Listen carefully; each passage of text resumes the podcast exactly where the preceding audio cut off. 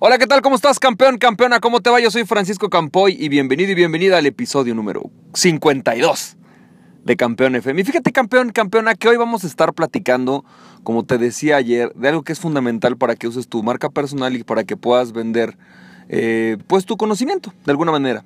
¿no? Te decía que una de las mejores formas de lograr esto es a través de crear una historia, de tener tu historia.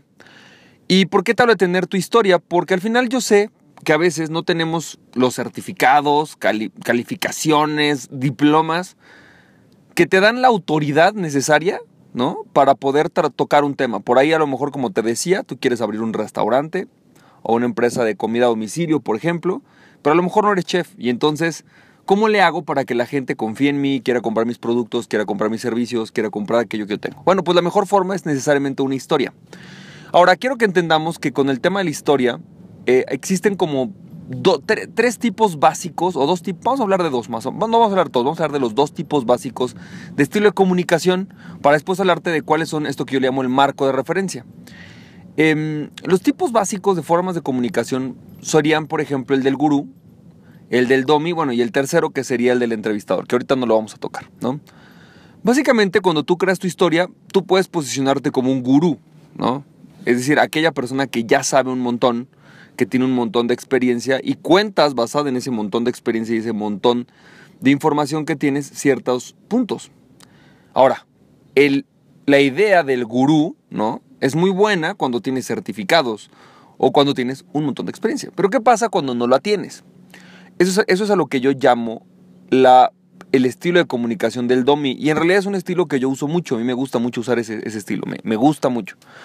Porque en realidad este, este estilo te pone en la situación de que hay otras personas igual que tú, que no necesariamente son los que tienen todas las calificaciones y certificaciones, pero que han pasado por o que están pasando por un proceso por el que tú ya pasaste. Este es el típico caso ¿no? de una chava como Yuya. Yuya obviamente hoy es una experta en maquillaje, pero si te das cuenta ya no se plantea como maquillista profesional. Y en realidad es una chavita normal, como tú, como yo, como cualquiera, ¿no? Que de alguna manera aprende maquillaje, usa tips, comete errores. Y este estilo de comunicación me, gusta mucho, primero porque se me hace auténtica, pero además porque me permite cometer errores y compartir mis errores. Personalmente es un estilo que me gusta porque me permite decirte a ti, por ejemplo, errores que cometo. Y si tú asistes a alguno de mis seminarios, alguno de mis webinars, ¿no? que son seminarios online, pues te vas a dar cuenta que yo hablo de mis errores. O sea, no, no soy el cuate que te habla solo de aquello que, con lo que me va bien, sino también con aquello con lo que me va mal. Y esto, al final, si yo fuera un gurú, a lo mejor no lo podría decir, pero como una persona normal, como tú y como yo, pues no tengo tanto problema en decirlo, ¿no? En reconocer que me equivoco. Y creo que es válido. Me gusta mucho porque te permite, en este sentido de equivocarte, también transmitir a la gente tus experiencias reales. Ahora, te decía que una de las formas, tú tienes que crear una historia, una de las formas de convencer o de persuadir y de identificarte con tu público y de poder transmitir un mensaje es una historia. Los seres humanos llevamos contando historias todas nuestras vidas. Desde que el ser humano existe, una de las mejores formas de transmitir un conocimiento es una historia. Y las historias, a veces usamos la ficción en las historias o usamos elementos ficticios en las historias para poder ejemplificar algo que es real. Entonces, Quiero que te sientas con toda la libertad de que a pesar que te voy a dar un marco, en ocasiones puedas utilizar un poco de ficción. No porque vas a inventar algo, sino porque vas a acumular o meter en un solo punto de tu vida varias historias o varias experiencias que te permiten em, ejemplificar, ¿no? O dar sentido a la idea principal de tu historia. Entonces, ¿Cómo es que tú creas una historia? ¿Cómo es que tú... No, es que no la vas a crear. ¿Cómo es que tú describes o narras una historia o tu historia? Hay dos marcos de referencia que son sumamente fáciles de usar. Son los dos que vamos a... de los que voy a hablar temas fáciles, ¿no? Y hay uno ahí que tiene una subderivación que vamos a platicar. Bueno, primero que nada, el primero es el que yo le llamo el del héroe. El del héroe es la típica historia que sirve cuando tú pasaste por la experiencia. Y le llamamos la historia del héroe porque es la historia que pasa en Hollywood, ¿no? En Hollywood tú ves una película y el héroe pues es una persona que primero tienes una cosa que se llama setup, ¿no? Que es como pues cómo estaban las condiciones, empieza la historia pensando cómo es la condición normal de la persona, ¿no? Después viene el reto.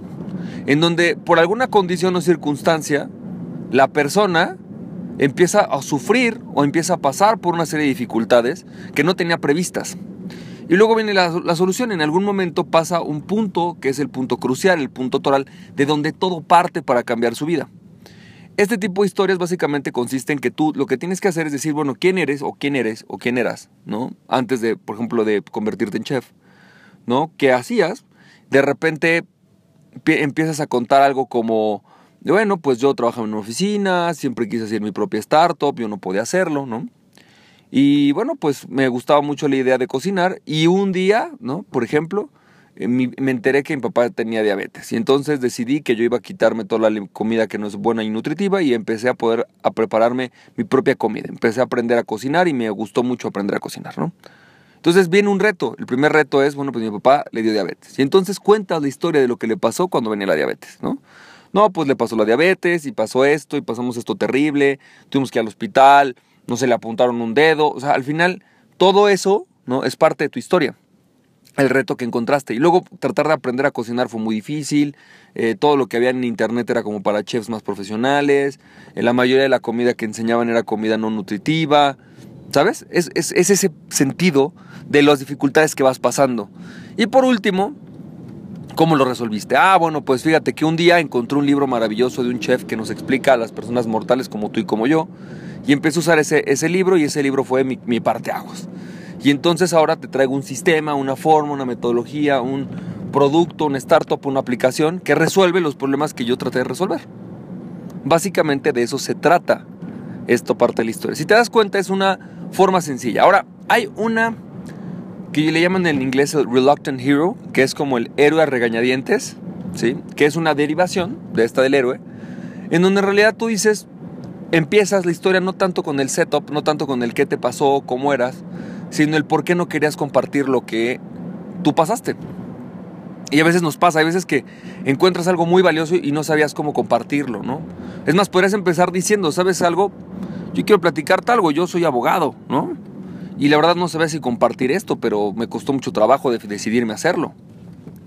Este tipo de cosas hacen que tú eh, de alguna manera te muestras como alguien que en efecto a lo mejor no quería compartir algo que es muy valioso. Porque a lo mejor es muy valioso y no lo querías dar gratis. A lo mejor es muy valioso y te da miedo que te criticaran por ello, por decir algo que otros no se atreven a decir. Y es válido, es una buena forma de, introducir tu historia. Y la tercera forma, la tercera forma de contar tu historia que es sencilla, es la que yo lo llamo ya la, la del científico. Y le llamo la del científico porque podríamos hablar como si estuviéramos experimentando con alguien. Es muy buena cuando tú no pasaste la historia, pero a lo mejor ayudaste a un par de personas a hacerlo. Y aquí es donde yo, por ejemplo, te hablo mucho de la ficción. Creo que aquí en estos ejemplos sirve mucho la ficción. Hay personas, por ejemplo, un coach, a lo mejor ha pasado cinco o seis experiencias parecidas con diferentes clientes, pero no es siempre con el mismo cliente. Sin embargo, tratar de explicar en una historia las historias de seis clientes diferentes, pues es impráctico, es, no sirve. Sería aburrido tratar de contar seis historias, pues si no eres telenovela. Entonces, ¿cómo le haces, no? Bueno, pues eso lo haces a través de crear una historia ficticia. Es la historia de esos seis personas, ¿no? Más o menos, que son parecidas, que subieron el mismo proceso, que te hicieron darte cuenta de una necesidad y las unes en un solo caso. Esas historias, aunque son, se convierten en historia ficticia, porque en los seis casos no son uno solo, un solo caso, sí son un, grupo de historias reales que te hicieron dar cuenta de, una, de un caso real, de un hallazgo real. Y digo que es la del científico porque al final aquí tú vas a hablar principalmente del hallazgo. Y vas a contar la historia de otra persona. Lo que vas a hacer es iniciar tu historia diciendo algo como esto, ¿no? Al final, eh, bueno, pues yo soy coach, ¿no? Explicas un poco de quién, de quién eres, por qué decidiste ser coach y cómo te enfrentaste con el caso de Juan Pérez, ¿no? Tu historia ficticia posiblemente. Obviamente vas a contar cuál era el problema de, Juan Pérez, cuál era su situación, cuál era el reto que enfrentaba y lo que encontraste. O sea, vas a contar evidentemente cómo lo resolvió, vas a encontrar otra vez como el, como el hero, ¿no? Como el héroe, que es resolviste el problema, pero lo que te vas a centrar es en lo que hallaste. Vas a decir, fíjate que estaba muy frustrado porque no podía ayudar a esta persona que yo estaba coachando, no encontraba la forma de ayudarlo, me costó mucho trabajo, no, no sé, a lo mejor este, no, no sabía cómo lograr que encontrara su pasión hasta que se me ocurrió un día esto.